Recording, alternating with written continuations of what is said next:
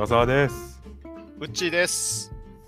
この番組は台本のない即興芝居を行う我々が世の中の雑事をお話しするラジオです新聞の三面記事に載るような小さいけれど確かに存在するニュースを中心にお届けします。はい始まりましたねはい。はい、エピソード1ということでね、はい。やっていきましょうかそうですね。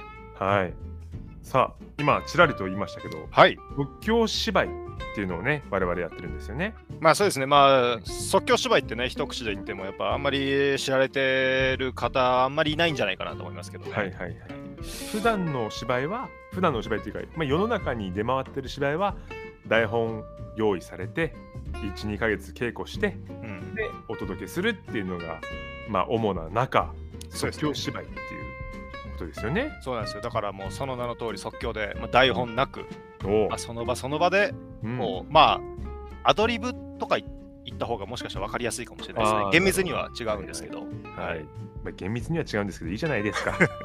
ね、厳密には違うんですけどねや。そんな咎める気はないんですけどね。あのまあだからその、まあ、インプロなんてね、呼ばれたりするんですけど、即興演劇。うんまあそういうのを我々はまあやってはい、いるということでね。まだまだ知名度はね低いと思うんでここはいからね、えっと、広げていければいいなと思います。そうそれでは本日の三面記事早速いきたいと思います。はい。ではトークテーマお願いします。はい。本日のトークテーマ、マスク映えメガネ発売、おお。えー女性向け新商品。ビジョンメガネから女性向け新商品のあ女性向けメガネの新商品、心とが発売中。価格は薄型レンズ代込みで23,800円から。コロナ禍でマスク生活が続く中、マスク映えをコンセプトに顔周りを明るく見せる細身のフレームや肌なじみのいいカラーリングにこだわった商品。マスク着用時にも自然な見た目に仕上がるよう装飾の少ないシンプルなデザインになったとのことで。ああ、なるほど。はい。あのー全然案件とかじゃないのに、ままるで案件来たかのように読みましたね。びっくりした。何も来てないのに、勝手にやってるのに。え、何何かを読んだはいえ、まま、マスク映えメガネが発売されたの？そうですね。だからあのマスクがマスク生活がもうあはい、のはい。当然とされる中で、まあね。うん。やっぱ我々としてもなんか眼鏡をかけるとやぼったくなっちゃうっていう悩みが 中。我々としても。そのニーズに応えてくれた商品が はいはいはいはい。とうとう発売されたっていうことでああ、なるほど。うんもうやっぱマスクありきの生活になっていくわけだかあらーはいはいはいはい。こえ、こに ちょっとね、お前ちょっとごめんごめんなさいごめんなさいごめんなさい。え？え？売られてる？2万3800いやいや円から僕の方に売ってきてる。2万3800円からいや、ちょちょっと待ってください。から。あの、え、あのーいや、本当にね、申し訳ない。あの、全然ちょっとす、あの最近そういう情報キャッチできてなくて、ちょっと聞きたいんですけど、え、マス、はいはいはいマスク映えメガネってのは、うんうん。えそのマスクをしてるときに見た目がいいっていうこと、そう。ああ、そうそうそうだからマスクしありきではいはいはい。顔周りをこう明るく見せるみたいな。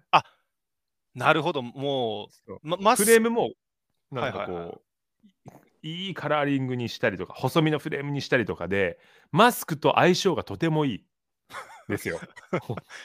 いや、あの、結構ね、あのそのマスクって、はいはいあのあのマスクしてる時のメガネって、あの曇るっていう悩みめちゃくちゃあるじゃないですか。んそういうことじゃなくてはいはいはいはい当然 そういった悩みにもずっとそれで来るの、1回目から。1回目からずっとそれで来るんだ。なさい、ごめんなさい。勘違いしてた。僕もあの、ちょっとね、1回目っていうことでどうやって来るのかなって思って今悩んでましたけど。なるほど。まあ探り探りだろうなと思ったようちは、う俺確かにね。ごめんなさい。そうね。うんちゃんと乗っかってこれるかなって不安でこのニュース選んだところはある。ああ、そうですね。うんあすいません、なんかね、即興しえ演劇やってるみたいな話したのに、なんか申し訳ないです、本当に。即興力 必要、ごめん、ごめん、ごめん。ねごめんなさい、ごめんなさい。ちょっとそれは。うんなるほどね。だから、あのーこれ別にメガネをどうこうってことじゃなくて、うん今後、そのマスクのある生活が当然当たり前のようになってくるじゃんなるほどね。ことを、そういう切り口、はいはいあ あ、うんなるほど。やっと今切り口が明確になりました。そうそうそうそう確かにね、それは本当そう。うんそうなんですよ。いや、で、はいはいはそれで言うと、これちょっと話がね、い。ちょっとだけずれるんだけど、うん、うん。マスクをする生活とうん。マスクをせずに在宅する生活うん。でダブルスタンダードな生活になっていくっていう。言い方をする人が時々いるんだけどあはいはいはいはい。そのダブルスタンダードの使い方って間違ってて いやいや、本当にずれるじゃん。俺、メガネからずれるだけだと思ってた、今。え？本当にずれるじゃん。ダブルスタンダードの使い方の方？そうそう。うん確かにずれるっていうのもうんもうメガネとかかけてるけど。いや、ちゃちゃ言ったの俺だけど。えええ、でもどういうこと？ダブルスタンこれねはいはい。ダブルスタンダードってうん。こう、えっと、A っていう選択肢もあれば B っていう選択肢もある。みたいなそのスタンダードが2つあるよね。みたいなはいはいはいはい。意味でダブルスタンダードって使ってる人がいるんだけどああ、そうだと思ってましたね。多分それ違うんだよ。あ、違う、あ、間違った使い方なの？多分そう。そのほらウッチーさんちょちょちょ超あ超好きごめんごめんその多分何何？多分なの。多分いや俺もだ待って待って、明確に答え今持ってきて俺に話しかけてくれてんじゃないんだ。あのね ダブルスタンダードの言葉をちょっと今からググってその言葉を言っていい？いやまずまあ、わわかりました。え、えうん本当に今答え合わせするんだ。あのね、はい地震はえっと軽く調べてはいはいはいはい。いきますよ。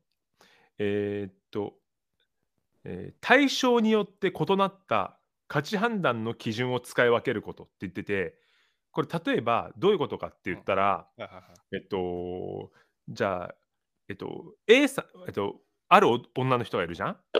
はいはいはいはい。これで A さんが遅刻してきた時にこの女の人はうんもうなんでこう何回も何回も遅刻するの？っていう言います。はいはいはいはい。でじゃあ B さんが何回も遅刻してくるんだけど例えば B さんは A さんと比べてルックスがいいとするんじゃん？うん、はいはいはい。でその女性は B さんにはまあまあ、まあ、しょうがないよね遅刻ぐらいするよねなんか忙しいんでしょ？みたいなことでそはいはいはいはいの同じ遅刻っていうことをとってもその A さんには A さんにはまあ怒るけどま B さんには怒らないみたいな感じの言葉なのよ。あれ、そうなの？そうそうそうでしょ？びっくりでしょ？差別ってこと？うん、だからル差別ってこと。あルルルックスに対する差別って意味なの？ルックスは今例えで出したけどあ、まあまあまあまあ、そうね。で。一つのその価値基準がちょっとそういうことなの？価値判断がちょっと基準が異なってくるよみたいなことなのよ。で俺もずっと前からダブルスタンダードってスタンダードが2つあるみたいな意味で取ってたから取ってた取ってた。そうでしょ？あその話をしたくて俺はこのメガネの話を持ってきたわけ。遠い。めちゃくちゃ遠かったね。めちゃくちゃ遠かったけど、ちょっと勉強になったわ。あはいはいはいなるほど、そういうダブルスタンダードっていうのは、そその、まあ、2つのなんか生活とか、なんかそういうなんか2つのことが並列的にあるのではなく、なくて片一方のことには適するけど、片一方のことには適さないみたいなこそうそうそうそうそうそうそうとを指してるってこと？そうそうそうそうそう。はこれをだからあ俺のなんだよ大好きなアナウンサーが使っててあ、はいはいはい、はい。ちょっとねもうがっかりだよねあ全全然使い方違うわと思って。まあまあまあ、まあ、確かに。アナウンサーさんといえばね、やっぱそういうたるもの。たるものですよ。アまあ。ナウンサーたるもの。いや、そんなあんま強くありますよ、その間違えることだって。まあ、日本語というか、うん。言葉ってね、だんだん、その多分模倣犯とかもね、よく言われるじゃないですか。あの間模倣犯って違った使い方される。あの犯人連続殺人とかの犯人を真似して第三者が同じような手口を使って犯罪を犯す人のこと？けど、それじゃないっていうね。あ え？マジで？模模倣犯ってなんか。違何？模うんですよね。倣犯だあの模倣犯の意味って、うん。あ、ごめんなさい、模倣犯じゃないです。うわ。何？この時間本当にもうこれ、本当に今間違えました。興模倣犯じゃない。えっと、本当に模倣犯は合ってま興す。確信犯、確信犯。確信犯？あ確信犯ってあのその自分の言動がどうなるか影響を分かった上でその言動をやってしまう人のことだよね。そう、じゃないんですよね。のあマジで？政治犯のことなんですよね、確信犯って、本当は。あの、確信犯の本当の意味ってのが、うん、えっ、と、えー僕もあの、ウィキペディア読みますね。あの革新犯っていうのは、政治的、思想的、また宗教的信念に発して、それが正しいことだと確信して行う犯罪なんですよね。だから自分が使う、あの自分あの間違えてよく使われてるのが、あのこれ、犯罪になるの、こう、あなんていうんですか、こう、え間違った使い方っていうと、あのーうわ着地し着地できるかな？ちゃできるかな？あめまんまパッと見た今例文使いますけど、なんか電車が遅れて会議に出られなかったって言ってるけど、あれ確信犯だよね、みたいな。わざと出ないようにしたよね。わざとみたいな意味で使われるんですけど、本当はこうこう思想に基づいて、それが正しいいことだと確信して、罪だと分かっていてもっていうのは一応入るんですけど、正しいことだと確信して行うっていう犯罪らしいんですよね。確信犯っていうのは。あ勘違いしてた完全にそうなんですよ。チンギス・ハーンと同じ使い方してたわ 完全に全然違うだとしたら。だからまあ、ダブルスタンダードとかもそういうことですよね。おー間違って。ためになるねこれはあごめんためになるねごめんごめん間違えたすごい。1ためになるわ回目からモロパクリできたじゃん。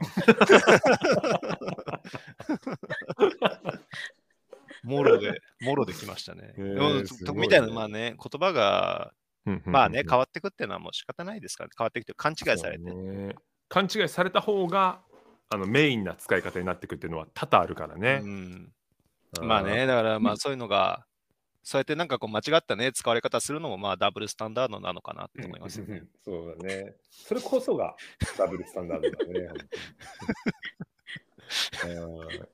なんか気持ちいい使い方できたね、今のも。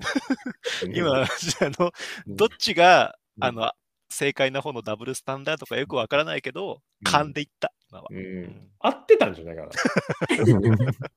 合ってたかなナイスダブルスタンダードだあ、ナイスダブルスタンダードだった。よかった。結構トリプルスタンダードぐらいいっちゃったかなと思ったんだけど、ダブルスタンダードで進めたならよかったよかった。